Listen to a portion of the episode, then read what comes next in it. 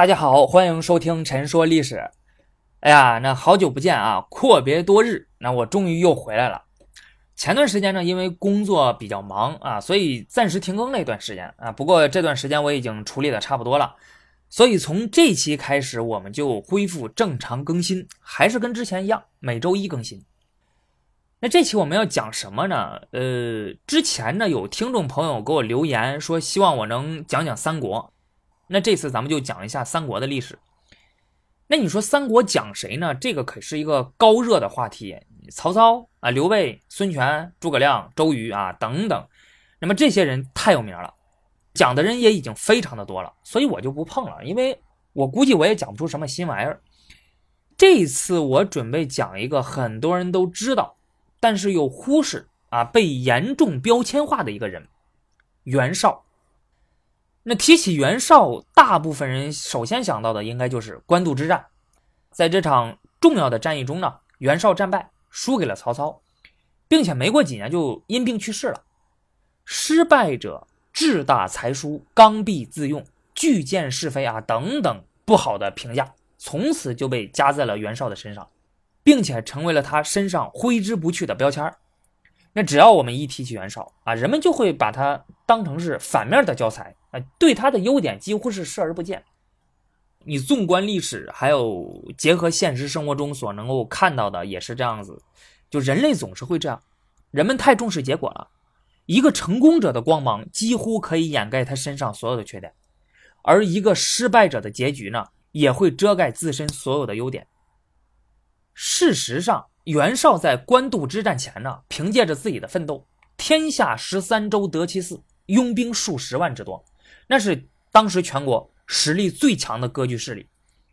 大家想一下，能取得这样成就的人，难道会是一个庸才吗？对吧？他会是一个一无是处的人吗？所以我就想这期来聊一聊袁绍呢，他是怎么凭借着自己的努力积攒了一把好牌？哎。那最后又是怎么把这一把好牌打了个稀巴烂呢？这个其实是一个非常值得探究的过程，因为我们从中不仅可以知道袁绍的这种人生经历对于我们个人的启示啊，而且你通过袁绍这个人，还可以了解到汉末乱世如何开启，世家大族在当时的重要性啊等等。可以说，袁绍是一面镜子，他照出的是汉末三国的天下大势。那现在我们就来说一下袁绍这个人。袁绍字本初，出生年月不详啊，因为史书上没有记载啊。出生地呢是汝南郡汝阳县啊，也就是今天的河南省周口市商县，所以袁绍是地地道道的河南人。袁绍他是含着金钥匙出生的，他出身于一个特别有名的家族——汝南袁氏。这个可是东汉时期著名的世家大族啊！这个家族实力有多么强大呢？大家看《三国演义》啊，经常能看到袁绍他向外夸耀自己的家族的时候啊，或者呃别人提到袁绍的家族的时候，总是会说他们家四世三公，门生故吏遍布天下。这个是什么意思呢？东汉时的三公，它指的是太尉、司徒和司空这三个官职。这个是东汉朝廷最尊贵的职位，类比到现在，那应该就是正国级的干部了。太尉掌管军事，司徒掌管人民教化礼仪，司空呢负责水利工程、城防建筑，还有宫殿营建等等。哎，就有点像工程部部长了。不过这个职位名义上，它是朝廷的最尊贵的职位，这个没有错。但是呢，它其实并没有实际的权利啊，属于荣誉虚职。四世三公指的就是从袁绍的高祖父开始算啊，汝南袁氏家族中四代人，其中有五个人都曾经担任过三公的职位啊，所以叫四世三公。你比如袁绍的生父袁逢就曾经担任过司空。至于说门生故吏遍布天下。是因为三公他的职位不是比较高嘛，所以他们都有自己的独立的办公的地方啊，他可以自行任命自己附属的工作人员，不需要经过中央的批准啊。你想任用什么人呢？呃，你三公自己说了算就行。而且这些人之后呢，他也会被推荐到给其他部门啊去当官。袁氏家族连续四代人都曾经担任过三公啊，那大家可以想一下，那受他们提携啊推荐的人，那得有多少呢？那自然肯定是门生故吏遍布天下了。俗话说，朝中有人好做官啊，这些人之间都会注意搞好关系，互相交流，互相交往。那这样的话，东汉朝廷其实就形成了一个以汝南袁氏为中心的庞大的利益关系网。所以你说牛不牛呢？对吧？人家是一个集团。不过袁绍虽然出身于这样显赫的家族，哎，但是呢，他有一个硬伤。什么硬伤呢？就是他是庶子，不是那个庶子啊，那个庶子是小人啊，那个意思。这个庶子呢，指的就是他不是正妻生的孩子啊，因为正妻生的孩子是嫡子。袁绍是他的父亲袁逢和家里面的一名婢女所生的。当时的嫡庶之别，还有阶级之分，那是非常严重的啊！所以袁绍当时他在家族中的地位其实非常的低。你看他的这个同父异母的兄弟袁术啊，他就很瞧不起袁绍的出身。那对外一说就是袁绍有什么了不起的？有什么可值得嘚瑟的啊？他就是我们袁家的家奴啊！直到后来发生了一件事儿，终于是让他摆脱了这个身份，那就是他父亲的大哥袁成。啊，其实也就是袁绍的大伯父，他死了之后呢，没有儿子。为了避免这一房绝后，袁绍的生父袁逢就把他过继给了袁成。因此呢，从宗法上来说，袁绍从此就成为了他大伯父袁成的嫡长子，啊，让他彻底摆脱了这个在袁氏家族中尴尬的身份。那有了这样的出身，仕途之路自然就不用发愁了。袁绍他还没有成年的时候，他就获得了一个叫郎官的头衔。郎官什么意思呢？就是皇帝的侍从之官啊，服侍皇帝的。一般朝廷需要选择官员的时候呢，很多都会从中选取，所以这个是出任官员的重要途径。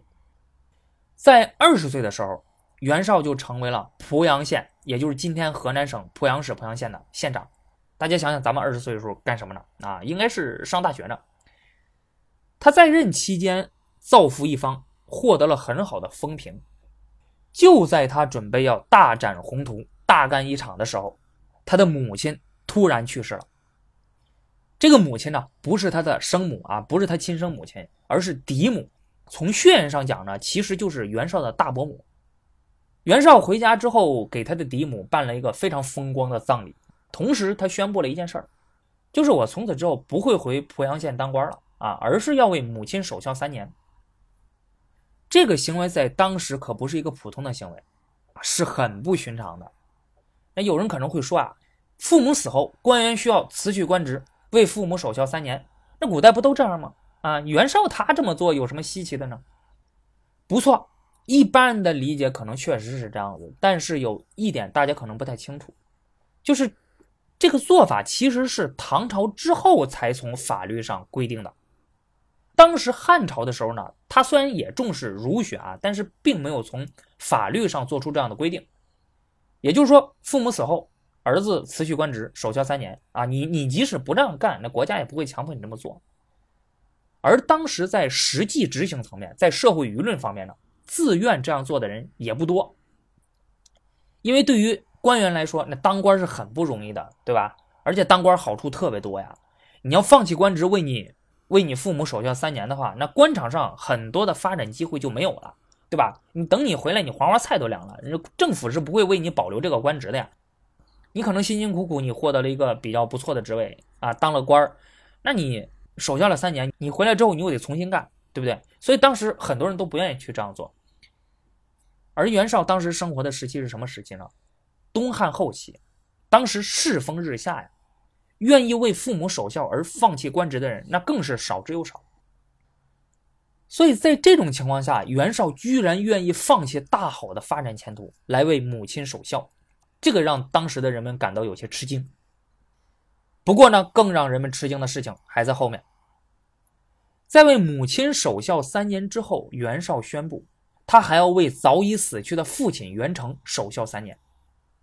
人们都惊呆了。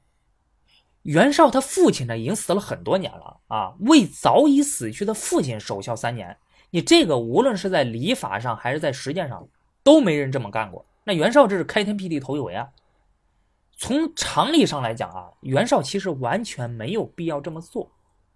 而且袁成他也不是袁绍的亲生父亲啊，咱们前面也说了，从血缘上呢，他只是袁绍的大伯父。袁绍过继到袁成名下的时候，袁成已经死了。那之前呢，虽然说他们俩有血缘关系啊，但是我估计也没有见过几面。如果说袁绍的嫡母虽然不是袁绍的亲生母亲，但是毕竟对袁绍有养育之恩，那袁绍与这位嫡母有感情啊，为母亲守孝三年，那旁人还可以理解的话。那袁绍为这位没有啥感情、早已死去，而且还是名义上的父亲，守孝三年，从而放弃自己大好的青春与发展前途，这个很多人就不理解了，甚至感到震惊。当时就引起了人们的热议，袁绍就成为了话题人物。袁绍为什么要这么做呢？其实，他就是为了养名啊，养名就是培养名气，以便在日后谋求政治上更大的发展。汉代尊崇儒学，因此对孝行呢特别的看重。那汉代的选官制度啊，察举制，它其中有一个重要的一科就是孝廉。孝就是孝顺父母，廉就是清廉勤政。当官呢，必先要考察候选人的孝行，你孝行要是不好，就不可能让你当上。因此，袁绍的这些做法啊，他给他母亲守孝三年，然后又给他父亲守孝三年。这个必定会让自己的孝顺的德行传遍全国，成为道德楷模，那成为自己当官的加分项。虽然几年不当官对仕途有损害，但那也只是暂时的。之后呢，一定可以在政治上获得更好的发展。说白了就是放长线钓大鱼。袁绍在为父亲守孝完成之后，他就移居洛阳了。啊，洛阳那可是东汉的首都。人文荟萃，天子脚下，袁绍准备就在这里大展宏图。他为了提高知名度，重新进入政坛，仗义疏财，广交朋友，颇有战国四大公子之风。凭借着汝南袁氏的声望，还有自己过去积累的孝顺的名声，他个人的能力，袁绍结交了很多朋友，像张邈啊、许攸啊、曹操，哎，这些大家哎比较熟知的三国人物。其实袁绍都是在这个时候认识的，逐渐的袁绍就在洛阳声名鹊起。另外，他还积极营救因党锢之祸遭受迫害的人。啊，什么是党锢之祸呢？党锢之祸是东汉后期的政治事件，一共有两次啊，其实就是清流士大夫阶层呢，他因为对宦官专权不满，所以发动了打击宦官的行动，不过均告失败，宦官就说这些人呢结成朋党。反对朝廷，给他扣了个大帽子。最后，这些清流士大夫阶层之中，有的被杀，有的被贬。这些人的门生、故吏、父子、兄弟中，但凡有当官的，一律被罢免，禁锢终身。就是说，你这辈子你就再也别想当官了，你该干嘛干嘛去。当时党锢之祸离袁绍入京的时候已经有十多年了，嗯，但是不少党人呢，遭到这个打击，有的穷困潦倒，有的被报复，生活的是非常的艰难。而袁绍则尽可能的对这些人给予物质的帮助和动用关系保护，这个行为让他在清流士大夫阶层之中获得了很好的名声，啊，很多人都拥护他。不过你想想，那你获得了一个集团的拥护，那这个集团敌对的集团那可就要不高兴了。所以袁绍他在洛阳的这种种的活动呢，就引起了宦官的注意。其中有一个宦官的头子就说呀：“袁本初抬高身价。”不应朝廷辟照啊，专养亡命之徒，那到底是想要干什么呢？啊，他什么意思呢？袁绍的叔叔听到风声之后就特别的害怕，他就斥责袁绍说：“你这么干，你是准备要灭掉我们袁家满门吗？啊，你这么干，万一把宦官惹毛了，他把我们家抄了怎么办？把我们家满满门抄斩怎么办呢？”袁绍听了之后，啊，听是听了，也听进去了，但是呢，在实际行动上。依然是我行我素。袁绍在洛阳的这种生活状态持续了大概也就是两三年吧，之后呢就被一件惊天动地的大事儿给打断了。在汉灵帝光和七年，也就是公元一八四年，黄巾起义爆发，起义军声势浩大，一路攻城略地，大败官军。为了应对这次大规模的起义，朝廷下令取消党禁。大赦天下党人，以缓和社会矛盾，争取清流士大夫集团的支持啊，因为他们担心啊，就万一这些清流士大夫集团和黄巾军联合起来，那怎么办呢？那政府不歇菜了吗？同时还调集军队镇压黄巾军，任命何进为大将军，率领禁卫军驻扎在洛阳城郊，拱卫京师。何进当了大将军之后，他为了加强自己的地位，与宦官集团抗衡，积极的争取清流士大夫集团的支持。他采用的办法是什么呢？就是大量招聘清流名士，哎，来自己的大将军府任职，并且在适当的时候把他们推荐到朝廷的各个部门去担任重要职务。啊，这个方法很聪明啊，可以让自己的势力遍布朝中。而袁绍也在此之列。袁绍之前，他辛辛苦苦为他父母连续服丧六年啊，又在洛阳广交朋友两三年，一直蛰伏待机。那他蛰伏这么长时间，他为的是什么呢？他为的他就是想以清流名士的崭新形象重入政界，从而谋求更大的发展。那如今身为朝廷第一实权人物的何进邀请他加入自己的大将军府，你想想他能不乐意吗？袁绍就觉得。我的机会到了，我重出江湖的机会到了，哎，所以他就答应了。那何进因为袁绍出身于世家大族，门下又有一批优秀的门客，加上袁绍之前积累的名声嘛，所以对他也特别的照顾。何进但凡有点重要的事儿啊，都会和袁绍商量，而袁绍呢，他自己也是积极的献言献策啊，所以这两个人就成了好基友了啊，关系特别的好。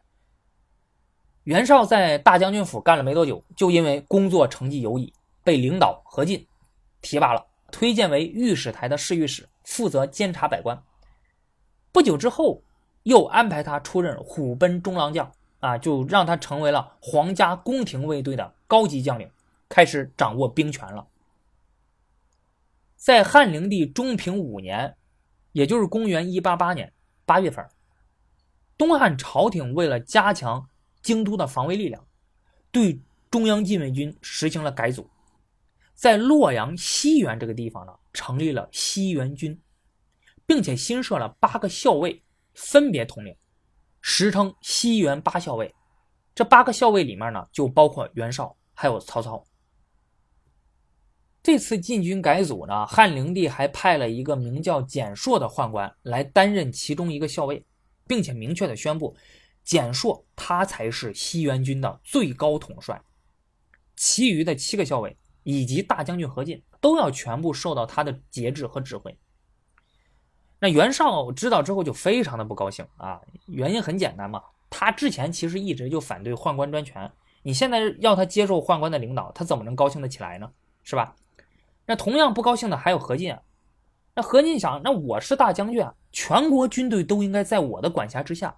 你现在却让我听从宦官的指挥，我不仅这面子上挂不住，我这兵权还被人拿走了。那有人认为汉灵帝这么宠信宦官，啊，说明他昏庸无能。哎，其实不是这样子的。你仔细分析一下，你就会发现，汉灵帝这么做呢，不是他昏庸，而恰恰体现了他的精明，因为他要利用宦官在兵权上制约何进。这个时候，何进啊，他不仅是大将军。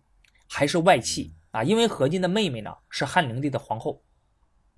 那何进自上台之后，实力不断的膨胀啊，你看他又掌兵权啊，又把一大堆清流名士招进自己的府中当官对吧？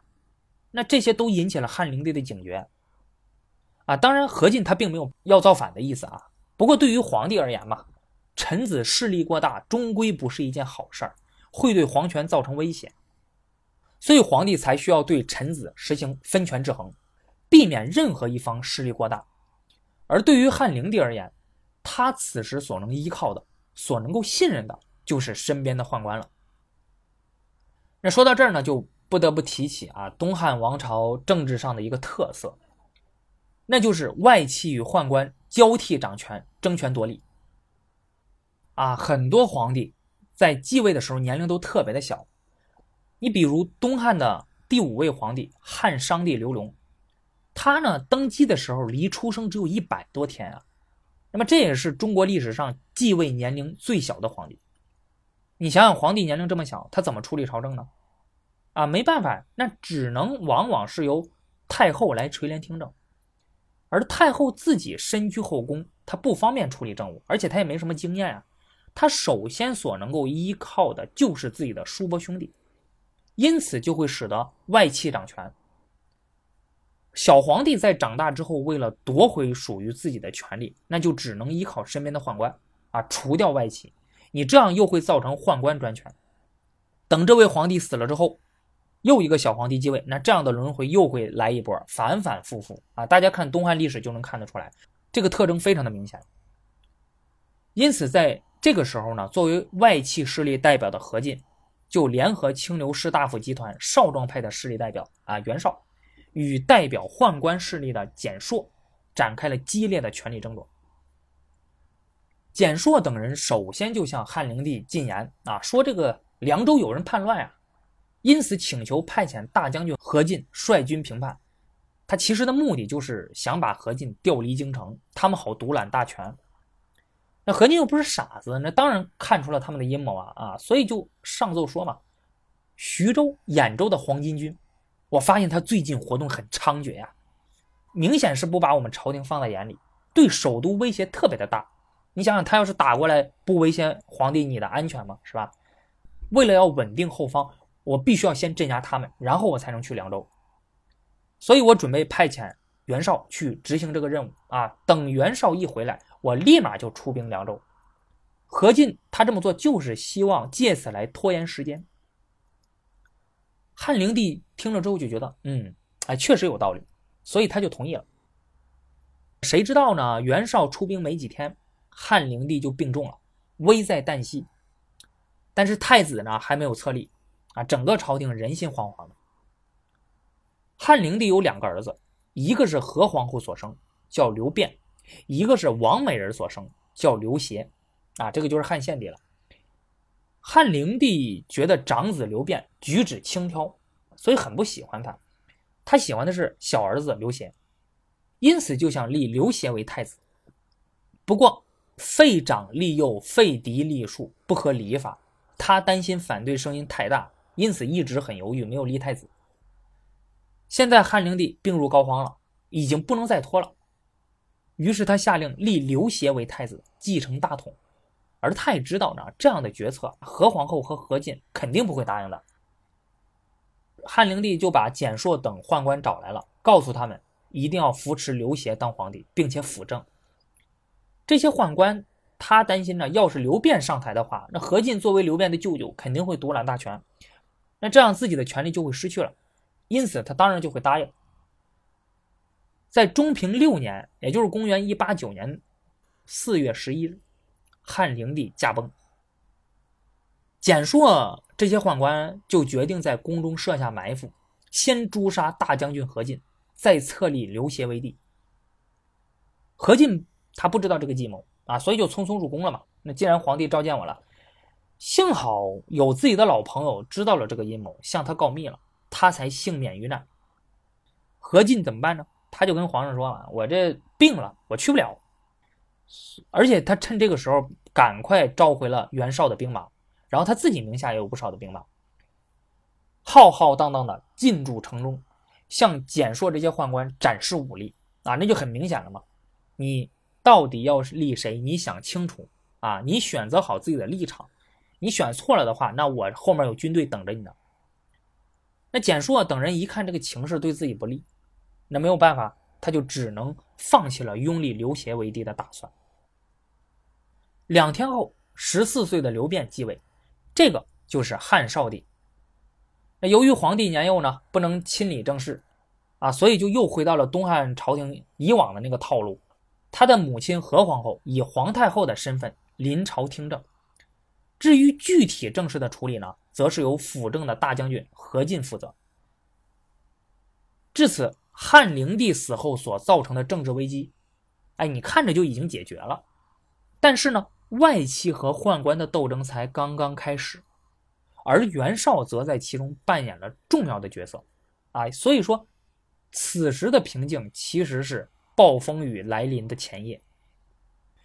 那么之后外戚与宦官之间将会如何争斗呢？我们下期再说。